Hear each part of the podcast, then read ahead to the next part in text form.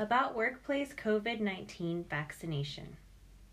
Corporations, both small and mid sized companies, as well as universities, have joined together and begun organizing workplace COVID vaccinations so that all adults can receive the shot soon. The vaccination is free of charge.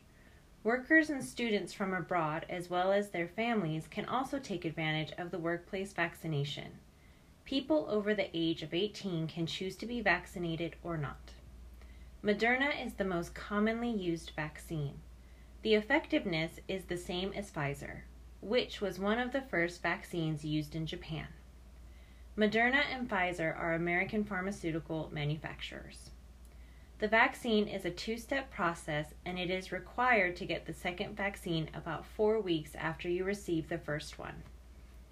Businesses are hoping to go back to normal soon, like before the pandemic.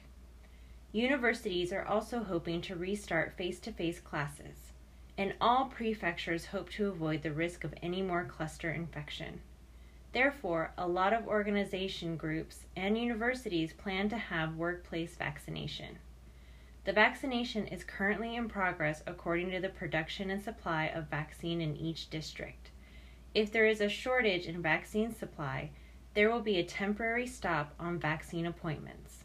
The vaccine is optional. You can choose to have the vaccine or not.